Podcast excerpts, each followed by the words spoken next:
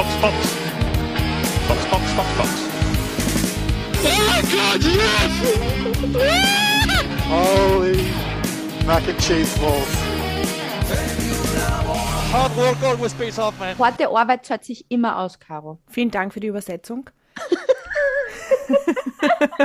Ich habe damit nur gemeint, dass wir auch sehr hart arbeiten. Ja, und deswegen so erfolgreich sind. Ja, ich glaube, so von den Formel 1 Podcasts her sind wir eh eher so der Williams der Formel 1 Podcasts. Sympathisch. Sympathisch, aber Definitiv. ja eh.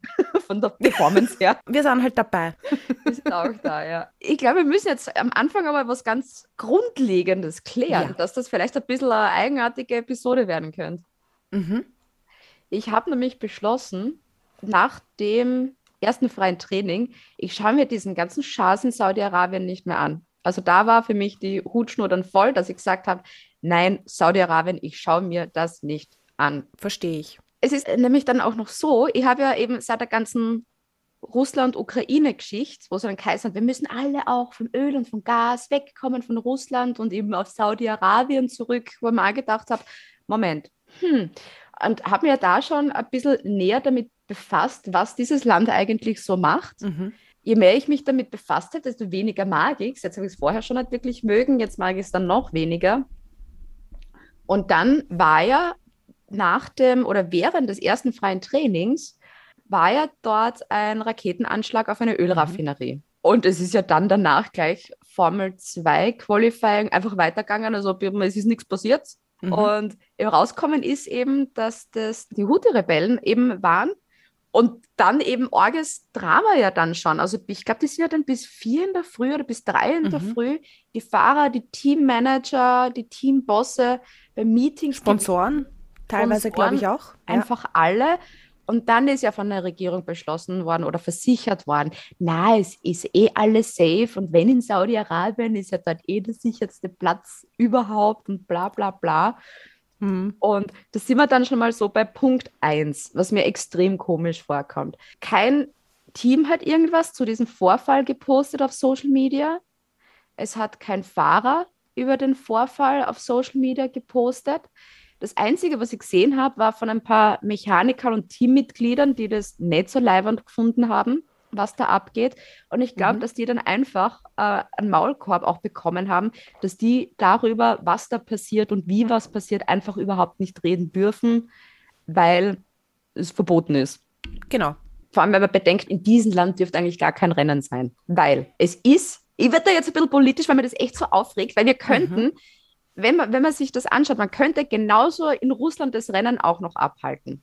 So, wir haben erstens Punkt 1, Saudi-Arabien ist so wie in Katar Homosexualität verboten. Das wird bestraft mit Auspeitschung und mit Gefängnis. So, Mhm. Frauen werden natürlich diskriminiert, das wissen wir eh alle, aber das ist anscheinend eh schon normal, da muss man auch nichts mehr dazu sagen.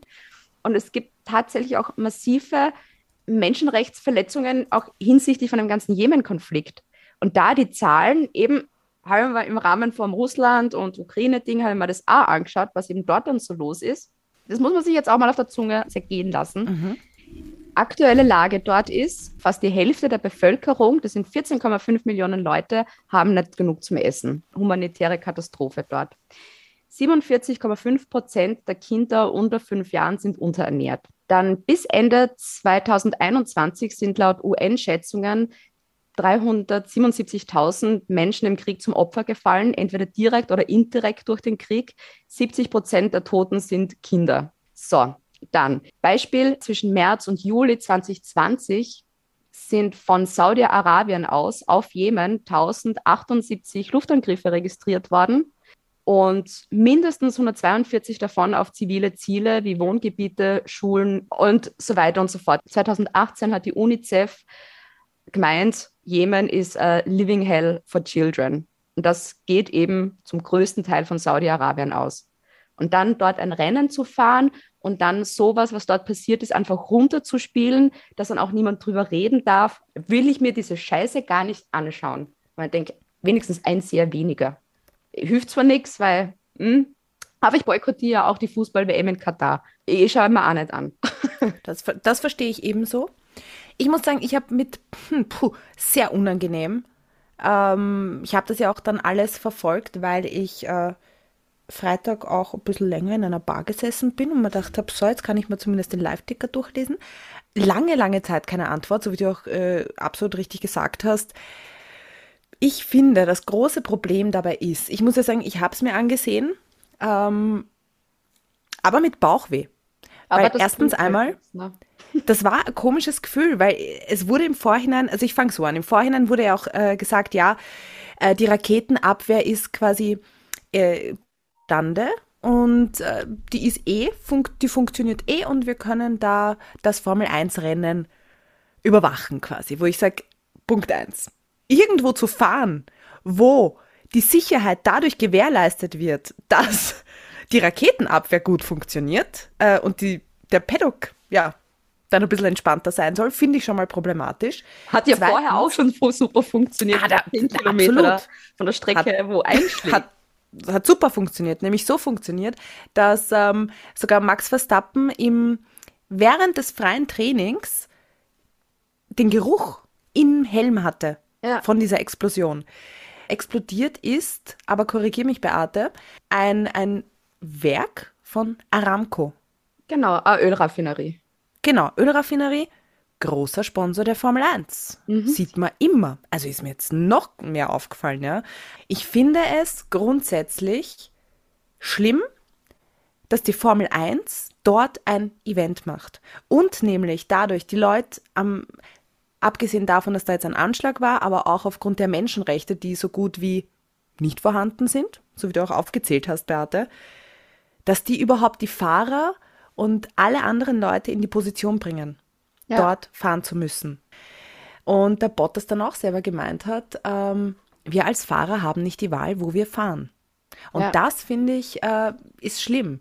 Und natürlich wurden die ganzen Fahrer von den ganzen Presseleuten, Marketingleuten gebrieft, weil deppert waren's ja auf gut Österreichisch. Ja.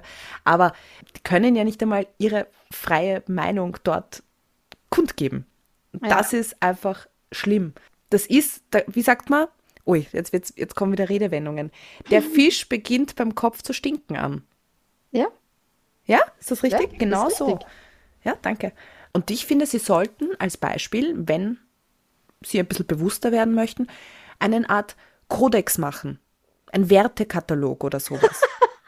weißt? Dass man sagt, man fährt vielleicht in Ländern, wo Todesstrafe verboten ist. Oder man fährt in Ländern, wo man dafür steht, weil wir können, oder wir, als würden wir Teil der Formel 1 sein, aber man kann nicht We Race as One groß propagieren und dann in Saudi-Arabien fahren und sagen, hey, cool, cool. Ja, Also ja, schade eigentlich, dass, dass es so eine Diskussion im Sport geben muss, weil runtergebrochen, es war ein richtig geiles Rennen. Aber das mit ist es dem einfach nicht wert. Weil man denkt, es sind noch 183 andere Rennen und da geht es Mhm. eben darum, wenn eben auch die Zuseherquote sinkt, wo man ein Zeichen setzen kann als Zuseher und sich bewusst dafür entscheidet, ich schaue das nicht an, damit die merken, okay, dieses Rennen wird einfach nicht geschaut, das ist ein kompletter Flop, finde ich, dass man so als Zuseher wenigstens oder als Formel 1-Fan ein Zeichen setzen kann mit, will ich nicht. Wenn das die Logik ist, dass die in Saudi-Arabien fahren, können sie auch in Russland fahren. Weil in Russland per se ist ja kein Krieg. Der Krieg selber ist nur in der Ukraine. Und das sind komplett die gleichen Gegebenheiten, nur mit dem Unterschied, dass Russland halt alles allein macht. Saudi-Arabien wird unterstützt von Waffen her, von den USA, von Großbritannien, von Frankreich ist, glaube ich, noch dabei. Wo man denkt, Alter, wenn ihr da Frieden haben wollt, dann macht es nicht nur ein Waffenembargo für die Houthi-Miliz, sondern einfach für alle dort, damit die sich nicht bekriegen können. Ja. Aber nein, da unterstützen wir Saudi-Arabien, damit die auf zivile Bevölkerung im Jemen Raketen abwerfen können. Ah, da kannst du in Russland auch fahren. Ja, ich finde, man sieht gerade bei dem, it's all about the money. Einfach, ich vergesse das immer wieder. Mhm. Und da denke ich mir wieder, ah, stimmt, das Geld. Irre halt, ne? Und ja, hatte doch einen sehr unangenehmen Touch. Ja, aber das bringt halt Dieses nichts. Das ist so Wochenende. wie alle, die dann die Fußball-WM schauen, wo jeder weiß, Katar ist scheiße und sich denken, während den während ein Fußballmatch geschaut wird mit Buh, Katar, Buh, aber man schaut es trotzdem und die Seher sind Ja. trotzdem und genau durch die Seher kommt das Geld dann rein und so. Ich hoffe halt, dass viele sich denken dann auch so, okay, vielleicht schaue ich mir das nächstes Jahr auch nicht an. man sieht das Ergebnis dann eben nachhinein. Und es sind ja, da kommen wir auch zum nächsten Thema, äh, für nächst oder äh, für Zukunft viel mehr Rennen noch geplant. Es gibt noch so viele andere geile, da kann man eines boykottieren von mir aus. End of the story. Das war jetzt eine lange Ausführung. Ja. Ich Ein langes ich hab, Intro. Ich habe das Rennen auf Twitter verfolgt. Chris Medland, Twitter-Gott. Er war mein Rennen. Und ich werde jetzt einfach das so machen, ähm, wenn wir dann wirklich zu einer Analyse kommen, die Teams durchgehen. Ich werde einfach mal Mhm. raten und du Mhm. sagst mir dann, was wirklich passiert ist. Okay. Sehr Ich habe es nämlich geschaut. Es war sehr viel. Schauen wir mal, ob ich auch alles mitbekommen habe, ne? Mit der Regie. Dann anderes Ding noch. Es ist auch was ganz Spannendes rausgekommen von den Bossen der Formel 1, nämlich der Rennkalender soll auf 30 Rennen extended werden. Nein! Nein. Können wir das zusammen singen vielleicht? Vielleicht hören sie uns dann. Okay, in C-Moll. Ja? Eins, zwei, drei. Nein! Nein!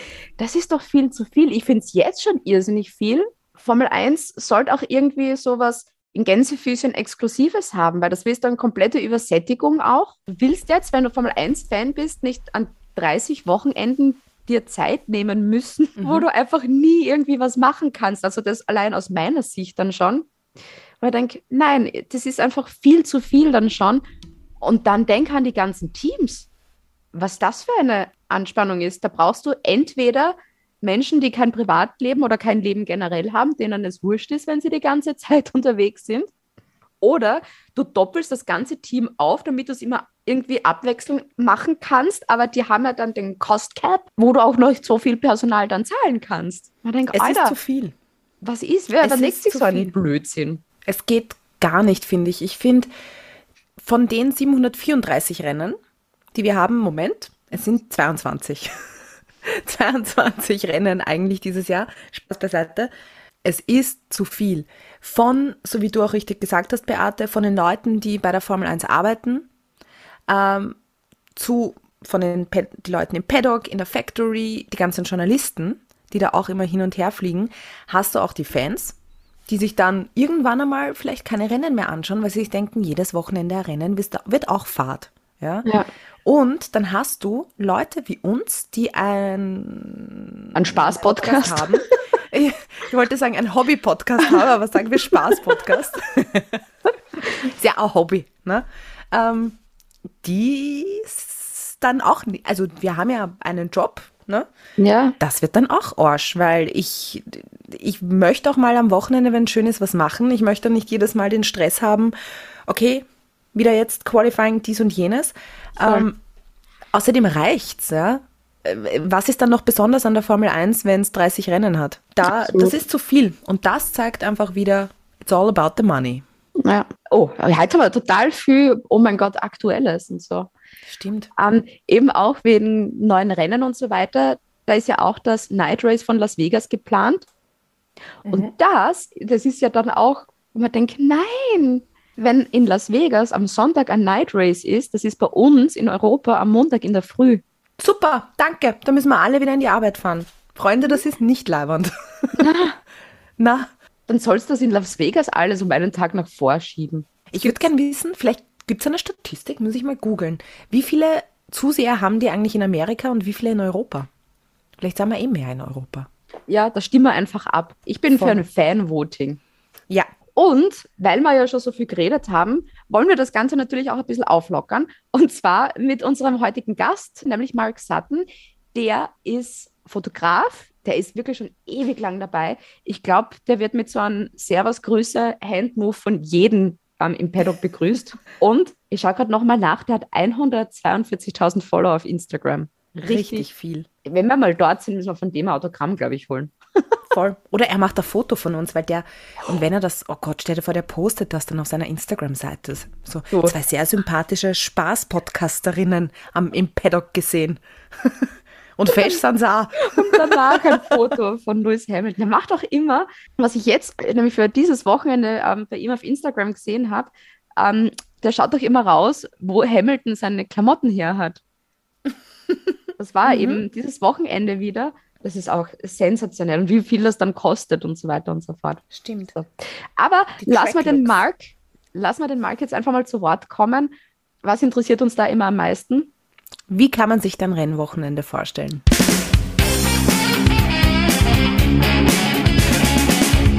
It's a new track like Zandvoort. We would do a track walk. We go the opposite way, believe it or not. We go, the cars will be coming towards us because we want to see where the car's going to be on the track. So we'll do a track walk. We do track walks pretty much still every race. We work for quite a lot of sponsors in Formula One, so they want they want a thing called proof of performance. So they want to see how the branding looks on the track. So the sponsors are also interested in pictures, and then the drivers would do their track walk. So we would get pictures. So you're doing two things at once. You're doing the proof of performance of the sponsors, but also the drivers will be on track on bikes or walking or scooters or whatever. And then obviously later that day you would have the press conference. You'd have TV interviews, maybe some PR or media events. Obviously in the morning, even actually in the morning before even the drivers arriving, is good pictures because you haven't seen them for so long. Certainly in Barcelona, maybe not so much, but in a Grand Prix, they have a certain entrance where they all come in. So they're all coming in the same way. They may walk in with their trainer. They may arrive in a nice car, like a Ferrari or Aston, as you know. Um, so you get the picture of them arriving with the car, maybe wearing, like Lewis did last year, uh, an unusual outfit or whatever he wears, things like that. So you're looking for different pictures, really. And you try and get the driver to give you a V or thumbs up or wave or whatever, you know. So you've got that, try and get that interaction with the driver, say good morning, and you, you start the day off quite nice with the driver. And he knows you're there, and it's that it's that instant reaction with the driver. And it's not it's not a friendship as such. It's more a professional relationship, as I would say. And then obviously, yeah, like I said, going into the afternoon, you've got the press conference. Now the press conferences, I think, are going to change again. They're going to go back to as they were before. So we're going to have people actually in the press conferences. They're going to be, from what I've heard, they're going to be five people in there, and so that's going to be back to as it not used to be. Whereas you'd have to go in last year, the last two years, I was in there quite a lot, and you'd go in there for three and a half hours in the press conference, and you'd stay there the whole time. Only one person, i.e., me, was in there, and you'd shoot the pictures for the pool, so they go out around the world. So it was quite a lot of um, stress actually on you, and also you're sending the picture on the back of the camera. So the way we work now is that we have a transmitter on the camera that connects to a like a I've got the box here somewhere. So it connects to a box um, like this. Um, it's this is a 4G box, um, and obviously that connects to the camera, and that's obviously on all the time. So once you pick your picture, so you select it on the back of your camera, it sends. So it's sending all the time, and, and you can keep picking. It's sending in the background. So even though you're still shooting, it's still sending. But you're looking for interactive pictures. So you're looking like I'm doing now with my hands. You're looking for drivers to be a bit a bit more interactive and talking to each other sometimes as well. I mean, it can be a little bit rude, but if you've got two drivers the same, it doesn't matter so much. And sometimes you've got that initial reaction also when they come in. So they mixed them so they weren't with the same team. So if you had Lewis with Max and he did a high five, that's the photo, isn't it? So you've got that, you've got to remember in your head, it could be an interaction when they come in the room. And I think I got some shots in 20 where Max was in the room, but he was always in third or second. And they gave him the chair. You probably saw it. And he they gave him the chair and he walked out with the chair. Those are my pictures. But yeah, so it, we actually they were set up. It wasn't it wasn't it wasn't um because they said the FIA said you can have the chair now. Can we just do a sequence of you taking the chair out? Um, so it's for TV and for me, but it was yeah, it's a funny. So the things like that, you know, you're looking for. So the press conference is, is a great way. Then they go down to the pen downstairs and they talk, they do the interviews. That's always quite nice, depending where it is. The backgrounds could be quite nice for portraits. If they've removed the mask as well, is quite good. You've got maybe also um, pit walk with the with the fans. Lots of banners and fans waving and cheering. So that's also part of part of the job. You know, it's not just taking pictures on track. The, my job is a lot more complicated, a lot more expanded since since digital. I think also because of the way we send the pictures, the instant reaction. You want everything. Ev- Everybody wants to see everything that's going on, and a bit like you said with the test. So the test not happening live in Barcelona is good for us because we can get pictures back very quickly. There's no pictures on TV. That I'm not going to complain because the pictures on Instagram will go through the roof. And I tend to do try and do the drivers arriving every day because it just gives you a set of pictures of the drivers because you may not see that driver the whole rest of the day. It could be hmm. that they hide in the motorhomes, they have the technical briefings, they have the PR events. You never see them. So you've got to utilize that one opportunity where they arrive at the track That's, I think, key. Some people don't get it. Some people can't understand why I'm shooting the driver arriving, but it's maybe your own opportunity. And then race day, we will we will make a plan on on each session. We make a plan because there's six, there's around six photographers working for Motorsport Network, my company I work for, and we have people in the garages, people outside, but we need to make sure we're not going to the same position. It's a bit like in um, certain tracks, there's a particular shot that everybody wants to do. A bit, think about Spa, everyone wants to do a rouge. So you'll have everybody that a rouge. You can't do it that way. So you have to decide who's going to do a rouge. It may be a wet session, so someone maybe will have to go back. So there's also thinking about that. Think about the light. Think about things like that. You know, so it's a lot of different things that make the weekend sort of organized and work. You know, like it's a bit like a mili- I always say it's a, a bit like a military. You have to have a military operation. I used to write everything down. I've got sheets of paper here where when we had eight photographers, we literally had to write down every session and where we were going to go. Mm-hmm. And a great it's a great thing where it really worked. Remember when Alonso had that big crash in Melbourne? I organised one photographer to be at turn three, but also one photographer to go from two to three. So we got the sequence on the outside. He got the pictures. Amazing sequence. Daniel Daniel Calise is a Australian photographer. Actually, he was working for us at that race. Um, he now lives in Australia, but he got amazing sequence of, of, Alonso's crash. And then we had one guy, James Gasparotti, who's a freelancer, but working for us at that race. He was on the inside. So he got Alonso. Um, Daniel couldn't get him getting out the car, couldn't see him because he's behind the barrier. But luckily, James on the inside got the shot of him where he, he sat out the car leaning against the barrier and he t- turned his back over. And those sequence of pictures from both photographers yeah. combined to get the best pictures that nobody else had. Und das stelle ich mir gerade in diesem Milieu der Fotografen auch so extrem schwierig vor, dass du eben das eine Foto dann hast, das alle haben wollen. Spannend. So, und dann, wir wollen ja ein bisschen Geld verdienen, liebe Caro, mit dem Podcast. Ja. Unsere Grundkosten decken sozusagen. Deshalb gibt es jetzt eine ganz kurze Reklam. Und auch diese Episode ist wieder gesponsert von ExpressVPN, wo wir natürlich irrsinnig dankbar dafür sind. Caro, es ist wieder Zeit für deinen Applaus. Du hast noch immer keine Soundbox. Ja, immer noch nicht, aber das, ich hoffe, das wird irgendwann. Ich glaube, das ist, das ist für uns Österreicher so ein bisschen unvorstellbar eigentlich, ja. Weil in Deutschland hat ja Sky die Rechte an der Formel 1. Das bedeutet auch, die wunderbar tolle App Formel 1 TV Pro funktioniert in Deutschland nicht. Und das ist irrsinnig schade, weil wir, wir beide sind ja Formel 1 TV Pro User. Ja. Man kann da so extrem coole Sachen machen. Allein die ganze Coverage von einem Formel 1 Wochenende, das geht von Drivers Cam, dann eine Übersicht, wer gerade wo ist und mit welchen Reifen unterwegs ist. Dann gibt es einen Pitlane-Modus und was ich auch immer wieder empfehlen kann, schaut euch die Formel 2 an, beziehungsweise auch die Formel 3 und das wird auch sensationell ähm, gecovert immer von Formel 1 TV. Und so kann man das wunderschön umgehen mit ExpressVPN, weil dann loggt ihr euch einfach dann in Österreich ein und dann könnt ihr auch die App Formel 1 TV Pro ohne Probleme nutzen. Das heißt, mit ExpressVPN ist eigentlich ganze Formel 1 Saison gesichert, damit ihr damit dabei sein könnt und alles schauen könnt. Auch eben die ganzen österreichischen Sender.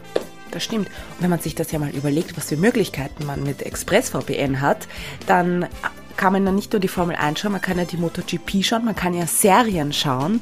Man ist eigentlich free. Wir schenken euch Freiheit. Unterhaltungsfreiheit.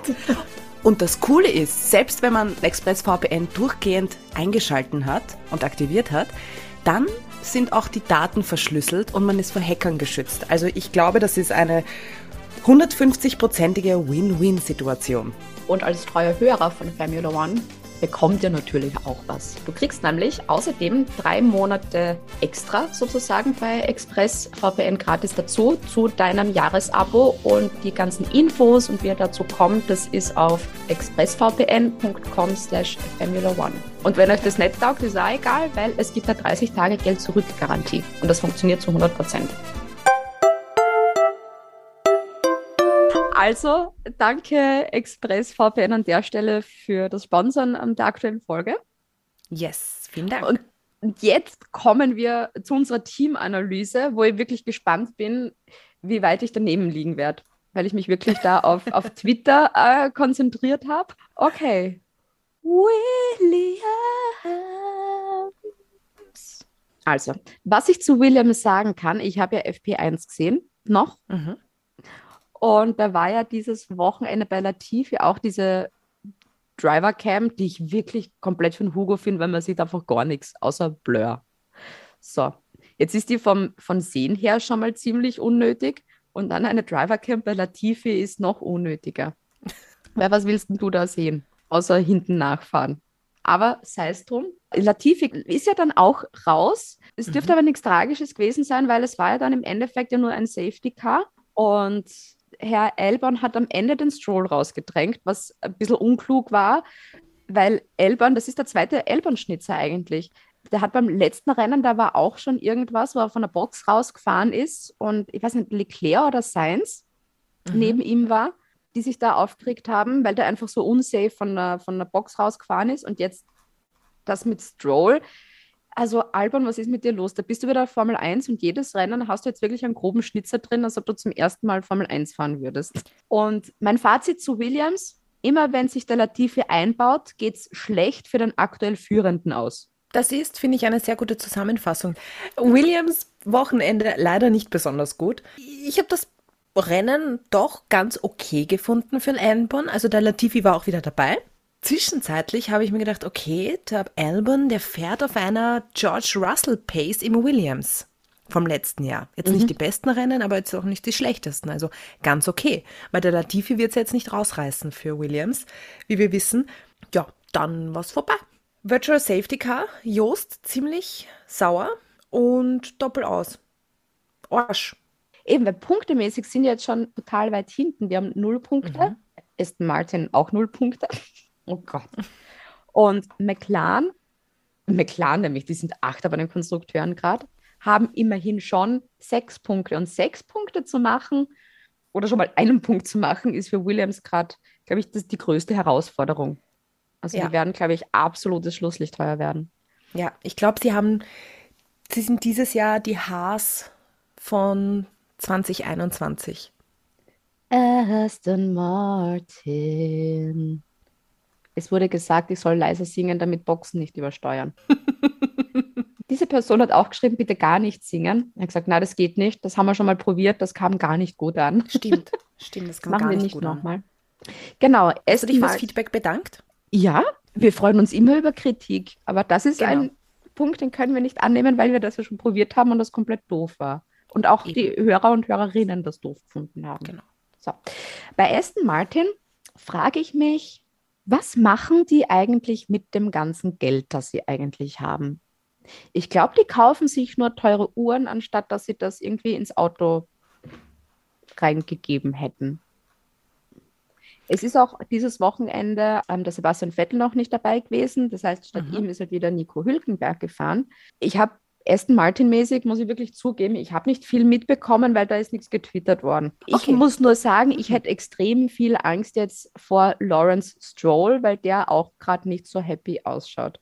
Auch gute Zusammenfassung über Twitter. Wenig, aber gut. ich muss sagen, also der, der Hülki dieses Wochenende, müssen wir, müssen wir ja mal da von vorne beginnen. Dieses Wochenende ja wieder die ähm, Übertragung bei Servus TV. Das bedeutet, ähm, ja, es, sie haben durchgehend über den Hülkenberg gesprochen, weil sie auch gemeint haben, welcher TV-Sender hat, ja Beate, man muss sagen, ich beschreibe das jetzt, ich sehe ja die Beate jedes Mal und sie hat nur ihre, also ihre Hände vom Kopf und wirkt so und, ja, und lacht. Warum? Ich, ich denke mir gerade so, wie du angefangen hast, das zu erzählen, man hätte ein Trinkspiel machen können. Jedes Mal, wenn bei Servus TV erwähnt wird, dass Nico Hülkenberg da, was man der einzige aktive Rennfahrer ist, der ihr der Experte gleichzeitig ist beim Sender. Ja, stimmt. Das war ja stimmt. letzte Woche, ich habe es ja dann nachgeschaut, Mhm. weil da war eben zuerst ORF und dann war es auf Servus TV und ich habe es auf Servus TV das Rennen dann noch einmal angeschaut. Da auch schon, weißt du. War das dieses Wochenende auch wieder? Ja, ja. Und ich muss sagen, es war großartig, weil auch der Nico Hülkenberg äh, gerade im Qualifying ist dann gleich zu Servus TV gegangen und hat einmal da alles erklärt, hat erklärt, wie schlimm das für seinen Nacken nicht ist. Aber, um einmal zum Rennen zu kommen, der Hülkenberg hat dafür, dass er eigentlich das zweite Mal in diesem Auto fährt und im Aston Martin fährt, eigentlich ganz okay performt. Er war schneller als sein Teamkollege Stroll. Und das war alle die goldene- sind ja Ist ist, um die goldene, geworden. ist ja um die goldene Ananas gefahren, aber im Rennen selbst war er teilweise weiter vorne. Wie er dann performt hat am Ende, wurscht. Sehr, sehr lange auf seinem einzigen Reifensatz gehalten. Und die hofften dann irgendwann einmal in der Mitte, da hat man gesehen, Aston Martin hat einfach keine Strategie. Nämlich die Strategie war dann einfach, er soll so lang wie möglich draußen bleiben. Und das ist die Strategie, die man hat, wenn man keine hat. Bleiben wir mal so lang draußen, es kommt sicher noch ein Safety Car. Ja, aber sonst ist Aston Martin leider wirklich, wirklich schlecht. Ich frage mich auch, wohin ist das Geld geflossen? Ja. Entwicklung war's nicht, ne? Weil ich gerade da wieder den einen Tweet habe. Ich finde das ein bisschen unfair auch mit, äh, äh, mit der Vergleich mit Stroll und Hülkenberg in dem Zusammenhang, weil ja das Stroll vom, vom, vom Albon ja quasi mitkriegt hat. Also Ja, aber er war, Hülkenberg war im Verlauf, also im Rennverlauf einfach besser. Okay, das weiß ich nicht. Also er hat. Es ist nie was getwittert worden, gefahren. wo. es ist nie was Ja, deswegen erzähle ich es dir. Hülkenberg, meiner Meinung nach, ist einfach besser gefahren als Stroll an diesem Wochenende. Alpha Tauri. Was war denn da los? Yuki Tsunoda ist ja nicht einmal antreten. Da war das Auto kaputt. Und es sind ja alle anderen Red Bull-Fahrer durchgekommen. Das ist irgendwie so das Negativ vom letzten Rennen, wo eigentlich er als einziger Red Bull-Fahrer durchkommen ist. Und jetzt ist es genau umgekehrt. Er ist halt jetzt der Einzige, der nicht durchkommen ist. Und Pierre Gasly ist Achter geworden. Es gab auch da keinen Tweet dazu, also wird es vermutlich ein sehr irrelevantes Rennen für Alpha Tauri gewesen sein. Zunoda rausgefallen. Ich habe das noch im Fernsehen gesehen, weil ich habe gerade gekocht und dann schaue ich hin und plötzlich läuft Zunoda einfach über die Strecke und denke mir, aha, muss ich aufs Klo? Nein, DNF. Scheinbar hatten sie Probleme mit dem Öldruck. Gasly hat brav gekämpft, aber im Endeffekt hat es dann doch nicht für mehr gereicht. Also der ist immer wieder, der hat die in den ersten Runden ziemlich verloren und hat sich dann irgendwie zurückgekämpft und es gerade noch in die Punkte geschafft. Aber auffälliger war es dann auch nicht. Okay. McLaren. Was man positiv sehen kann, es sind beim Qualifying immerhin beide ins Q2 gekommen, was ja auch nicht so selbstverständlich ist. Und Daniel Ricciardo ist raus, weil das Auto eingegangen ist. Und da das Lustige, das sind ja die Tweets kurzfristig übergangen zur gleichen Zeit.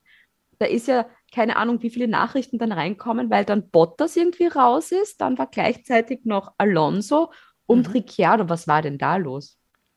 Puh. Das heißt, Daniel Ricciardo daraus und Lando Norris ist ja siebter geworden. Und ich nehme mal an, das ist einfach darauf zurückzuführen, ähm, eben auf die, auf, die, auf die Reifenwahl. Weil ja Magnussen und Hamilton, die sind ja hinter Lando Norris gelandet. Die sind auf Hard gestartet und haben ja dann später noch in die Box müssen. Und eben, die haben eine ganz andere Strategie gehabt, dass die einfach aufgrund dessen dann halt noch siebter geworden sind. Und so wenigstens Punkte mitgenommen haben, dass sie jetzt bei den Konstrukteuren Achter sind, was ein Witz ist. Ich glaube, sie wollen gerade alle nicht in dem Team sein, aber sie müssen irgendwie durchhalten. Ja, sie, so wie du gesagt hast, kein besonderes Qualifying und die Mercedes-Motoren hatten überhaupt Probleme an dieser Strecke. Also so wie die Honda-Motoren äh, im letzten Rennen waren es dieses Mal die Mercedes-Motoren und boah, der Danny ist einfach ein Pechvogel. Der ist eigentlich ein ganz okayes Rennen gefahren, für McLaren-Verhältnisse, wenn man die mit letzten Jahr vergleicht, nicht besonders. Und war dann plötzlich damals vorbei. Der ist dann kurz vor der Boxeneinfahrt einfach stehen geblieben. Er hat es also nicht einmal mehr geschafft zu beschleunigen. Und dann Norris wurde dann von Ocon auf der Linie überholt. Das fand ich lustig. Danny ist halt unauffällig und immer noch nicht ganz in Form. Ich, äh, ich weiß nicht, wo er so während des Rennens unterwegs war, Als ich den Danny einmal beobachtet habe, war er vorm Norris. weil da hätte er sich auch noch verbessern können, weil Er hätte vielleicht einen Punkt gemacht, wenn es der Norris auf sieben geschafft hat, aber wie gesagt, ist einfach vor der Boxeneinfahrt stehen geblieben. Ja. Und dadurch dann auch das Virtual Safety Car. Ah, wegen, wegen Dings. Genau. Ja, kein gutes Wochenende für McLaren und ich bin gespannt, ob sie sich überhaupt irgendwie regenerieren können. Also das wird einiges an Arbeit bedeuten, in Australien da wieder in Hochform zu kommen. Aus das wird auch noch Fall. nichts, Australien. Ich glaube, das wird erst so, so wie bei Mercedes, dass die erst, wenn es wirklich dann in Europa sind, dass da, dass es da dann bergauf geht. Ich hoffe es für sie. Kommen wir zum nächsten Team, wo auch einer rausgefallen ist. Welches Team könnte das sein? Weil es sind so viele noch Puh, übrig. Das waren einige. Alfa Romeo! Ich bin jetzt richtig, richtig arg und wage zu behaupten, dass Guan Yu Zhou Rookie of the Year wird. Bist Org? Wie kommst du denn da drauf? weiß nicht, das habe ich so im Gefühl. Und es, es war ja Bottas soweit wieder ganz okay, auch vom Qualifying her. Und der dann auch raus. Warum Ja. auch immer. Es ist nur gestanden, der ist raus, der ist raus, Bottas ist raus, alle sind raus. Es sind nur 13 Autos übrig geblieben, ist ja arg. Also wirklich Org. Also das wäre fast so ein Rennen gewesen, wo ich für cool befunden hätte, wenn man sagen könnte, alle, die mitgefahren sind, haben Punkte gemacht. wenn noch ein paar rausgefallen wären, hätten alle Punkte gemacht. ähm, bei Bottas habe ich es auch nicht mitbekommen, weil da eben gerade so viel passiert ist. Ich habe nur Ja. gesehen, wie er plötzlich in der Box war und ich habe gedacht, passt, äh, Boxenstopp und dann plötzlich retired. Und Ja. du denkst, warum? Und es wurde dann auch, aber auch im Nachhinein nichts darüber berichtet. Ich weiß es nicht. Ja. Genauso wie Bottas das auch befürchtet hat in den Testings. Das Auto ist zwar schnell, aber anfällig für Probleme. Alpine! Die haben sich ja teamintern ja gebettelt. Ja. Der Ocon vor und hat eben so Alonso-sche Moves gemacht, dieses Zickzack mal ganz kurz. Weil man denkt, das ist irgendwie ganz uncool, weil das dürfte am Anfang gewesen sein. Und hey, Team bettelt dich nicht am Anfang. Wir müssen zuerst mal schauen, dass wir da eine gute Position haben. Dann hat er bei Turn 2 abgekürzt und hat dann den Platz zurückgegeben. Und dann irgendwann ist dann doch der Alonso bei ihm dann vorbei. Das Blöde ist dann am Alonso raus mit Motorschaden. Er war sozusagen wieder mit einem GP2-Engine unterwegs. Ja, die haben ein Team, die haben sich in ein Teamduell verstrickt, Beate, als wäre es hier ein Weltmeistertitel. Und teilweise haben sie es so eng gemacht und so spannend, dass ich eigentlich nur mehr darauf gewartet habe, dass sie sich gegenseitig rausschießen. Komplett unnötig. Ocon hat Alonso ziemlich blockiert, obwohl Alonso ein bisschen das schnellere Auto hatte. Also das habe ich auch nicht ganz verstanden, den, den Move, den er da hatte. Da hatte ich plötzlich wieder so ein Flashback in eine sehr, sehr alte Saison, wo jemand die Flaggen noch nicht kannte. Ocon. Ja, hat er sich ein bisschen unsympathisch gemacht, aber äh, let them race hieß es, ja. Sie haben sich dann ein bisschen ausgemacht untereinander. Sie sollen fahren, aber somit sich zumindest nicht raushauen. Es war Dann- gescheit, ja. Ja, und parallel zu Daniel Rick, der dann kurz vor der Boxeneinfahrt stehen bleibt, steht plötzlich Schnitt Alonso da. Und es war so, hä? Wieso steht der jetzt da? Was, was, was ist jetzt bei ihm? Ja. Also es war wirklich so verwirrend und so viel auf einmal. Ich finde es ganz spannend, nämlich auch wenn man sich dann die Zeiten anschaut. Es ist ja dann Ocon noch ganz knapp vor Ende an Norris vorbei und die Zeiten sind ja dann so irre. Das dürfte ja, was nicht, um Millimeter hergegangen sein. Ocon, also hinter Führenden, ähm, 56,017 Sekunden und Norris 56,124. Das ist ja so viel. Der, der Ocon hat aus dem letzten Jahr gelernt und eben einen Bottas gemacht. Ja. Weil der Bottas hat ihn damals eben direkt an der Ziellinie überholt. Und das hat der Ocon jetzt beim Norris gemacht. Und Jetzt? die sind immer in den Punkten. Best of the rest. Also wir haben eins Ferrari, zwei Mercedes, dann Red Bull, die Top 3 und dann ist Alpine. Also sie sind am besten Weg zum Weltmeister, ich spür's.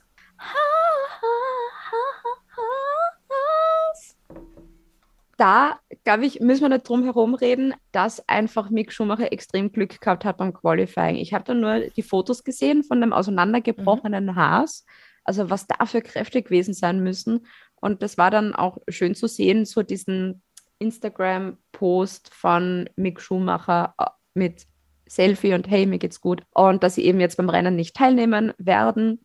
Ja, erstens, wie schnell kannst du ein Auto zusammenbauen? Und zweitens war cool, wenn du dann ein Auto in Melbourne auch noch hast. Kevin Magnussen, Shampoo, der hat Ja. wirklich wieder unfassbare Punkte für Haas gemacht. Zwei Rennen hintereinander haben die Punkte gemacht. Irre eigentlich, dass beim Crash nichts Schlimmeres passiert ist. Also ich hätte, nachdem ich den Crash gesehen habe, auch wirklich geglaubt, dass da Knochenbrüche etc. dabei sind, vielleicht eine Gehirnerschütterung. Sie haben das Auto dann zurückgezogen und ich war wirklich gespannt, ob die überhaupt Punkte kriegen. Aber der Magnussen so kein Fan ich von ihm eigentlich bin, so überrascht bin ich von ihm, weil er das richtig gut gemacht hat. Der hat teilweise in einigen Runden mit Hamilton so gefeitet, dass der Hamilton in seinem Mercedes richtig alt ausgesehen hat. Bin aber auch sehr gespannt, ich muss dir eins sagen, wenn dieses Jahr Mick Schumacher nicht besser wird oder besser fahren wird als Kevin Magnussen, weiß nicht, wie er sich da tun wird in seiner Zukunft. Ach, der hat den Namen Schumacher. Auf.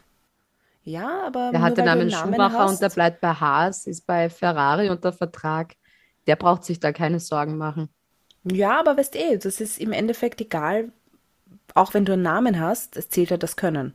Magnussen hat eben viel mehr Erfahrung und so weiter und so fort. Gerade jetzt beginnt der Lernprozess von Schumacher, also dessen Zukunft ist da jetzt, sehe ich jetzt nicht ich in Gefahr. Ich bin gespannt, wie er dieses Jahr fahren wird. Ja, das eh. Besser als der Magnussen wird er nicht sein. Ferrari! Ich finde Ferrari, es ist so irre. Also ich habe mir schon gedacht, dass die stark sein werden heuer, aber dass die dann so stark sind und auch jetzt nach zwei Rennen doch zeigen, wie gut sie eigentlich sind und die Konstrukteurs-WM jetzt noch immer anführen. Gut, das waren jetzt zwei Rennen und es folgen noch 83.000. Aber auch von der Fahrerpaarung her finde ich die auch äh, nach wie vor wirklich grandios. Es macht zum allerersten Mal seit Jahren wieder Spaß, Ferrari zuzuschauen, ja. nachdem es immer wieder einfach wehgetan hat. Ja.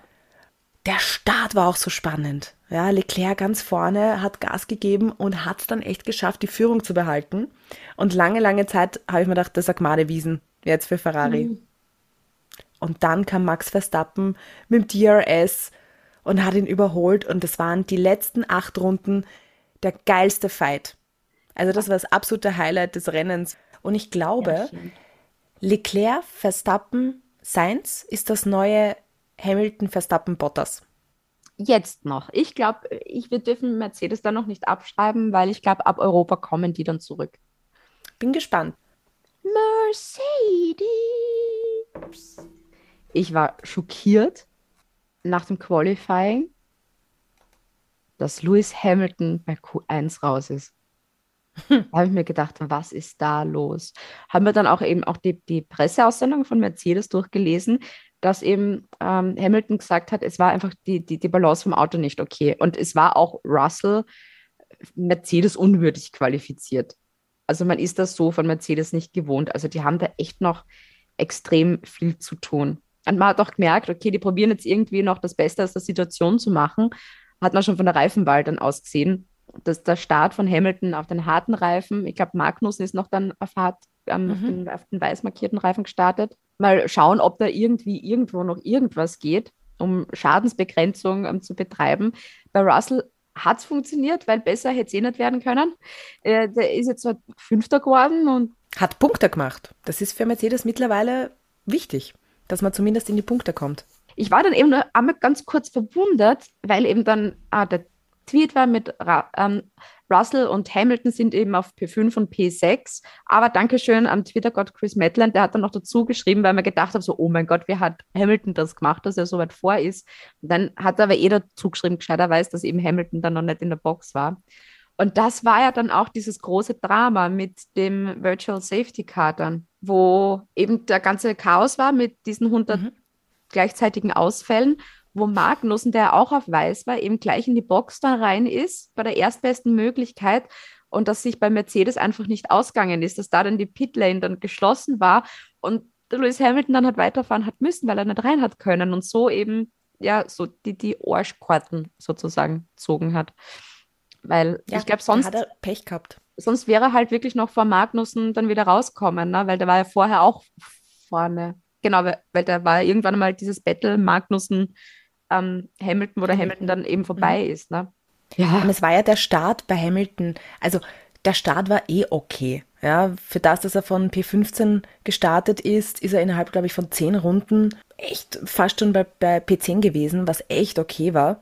Ähm, Voll. Wenn man, eben, wenn man bedenkt, es waren dort alle ja. auf den gelben Reifen unterwegs und er auf den weißen. Also das war dann schon beachtlich. Ja, und er hat dann wirklich auch, auch so lang durchgehalten auf den Reifen.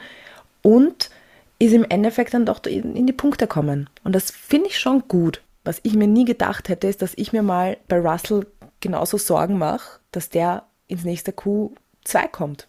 Also ich dachte, dass ich überhaupt dann nur mehr bei Williams so viel Stress, aber bei Mercedes teilweise auch.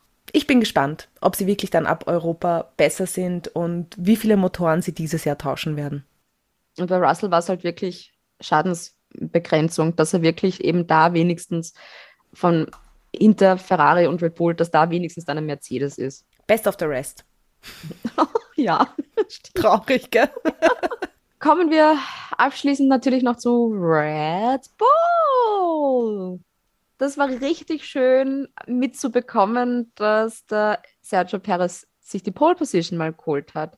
Ich hatte nämlich, wie ich das gesehen habe, auf Instagram, ich habe da wirklich so direkt den Papa Perez vor Augen gehabt von Me Mexiko, von damals. Der war sicher komplett aus dem Häuschen und wird zu Hause herumgesprungen sein.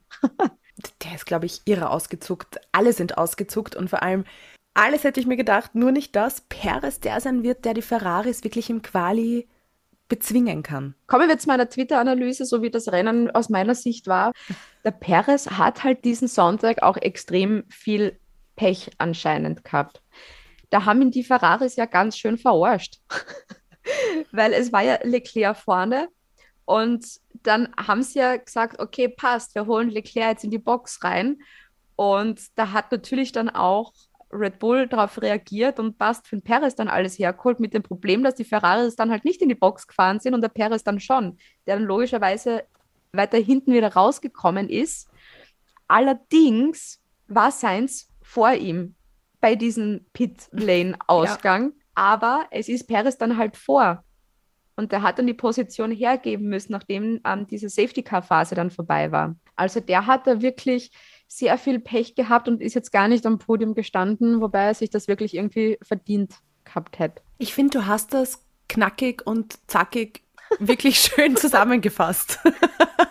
und wenn ich mir die ganzen Geschehnisse anschaue, ich traue mich auch wetten, dass da Max viel gemotzt hat ich habe auch so ein bisschen die Kommentare bei den einzelnen Tweets dann immer durchgelesen, dass der immer dumm gejammert hat mit, äh, der Leclerc hat die weiße Pit-Entry-Linie überfahren und bla bla bla. Wo er aber im Qualifying komplett das Gleiche gemacht hat, wo auch nichts war nachher. Dann war der Verbremser von Verstappen, der dann dadurch geschuldet war, dass er ja hinter ähm, Leclerc bleiben wollte, um eben ins DRS dann zu kommen. Und der wird sicher wieder Murz gemotzt haben, weil das auch der eine Punkt war, dass auf einmal, auch bei den gelben Flaggen, am Ende, wie dann der Leclerc auf einmal so nah hinter ihm sein kann. Also ich traue mich wetten, das wird wieder dieses Rennen, die Suda-Hotline, Max Verstappen gewesen sein. dass da die ganze Zeit irgendwas gemotzt worden ist. Ja, es ist, einmal ist es mir auf jeden Fall bewusst aufgefallen gegen Ende, wo ich mir dann gedacht habe, Moment, Moment, das wäre normalerweise so ein, so ein Hamilton-Radio gewesen. Und jetzt macht das der Max beim Leclerc, come on. Also das hätte ich mir schon nicht gedacht beim Max. Aber sonst, ja, schimpft halt ein bisschen. Ne? Wäre mir jetzt nicht so viel aufgefallen. In zwei Wochen müssen wir dann total früh aufstehen. Oh Gott. Aber es ist so schön und ich stehe so gern auf, weil es ist endlich wieder in Australien ein Rennen. Gott sei Dank. Endlich wieder für einen Daniel Ricciardo ein Heim Grand Prix. Ja, aber das wird ja komplett doof, wenn er dann so schlecht ist.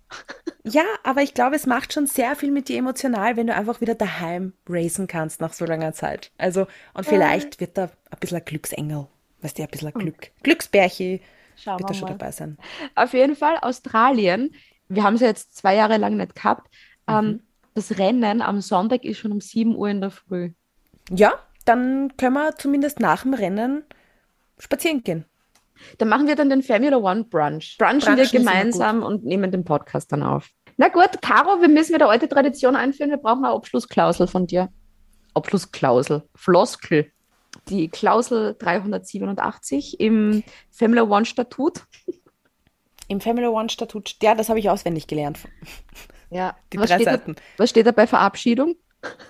Da steht da bei Verabschiedung Bussi Baba, bis später und zwar in Australien. Box, Box. Box, Box, Box, Box. Oh God, yes! Holy mac and cheese balls.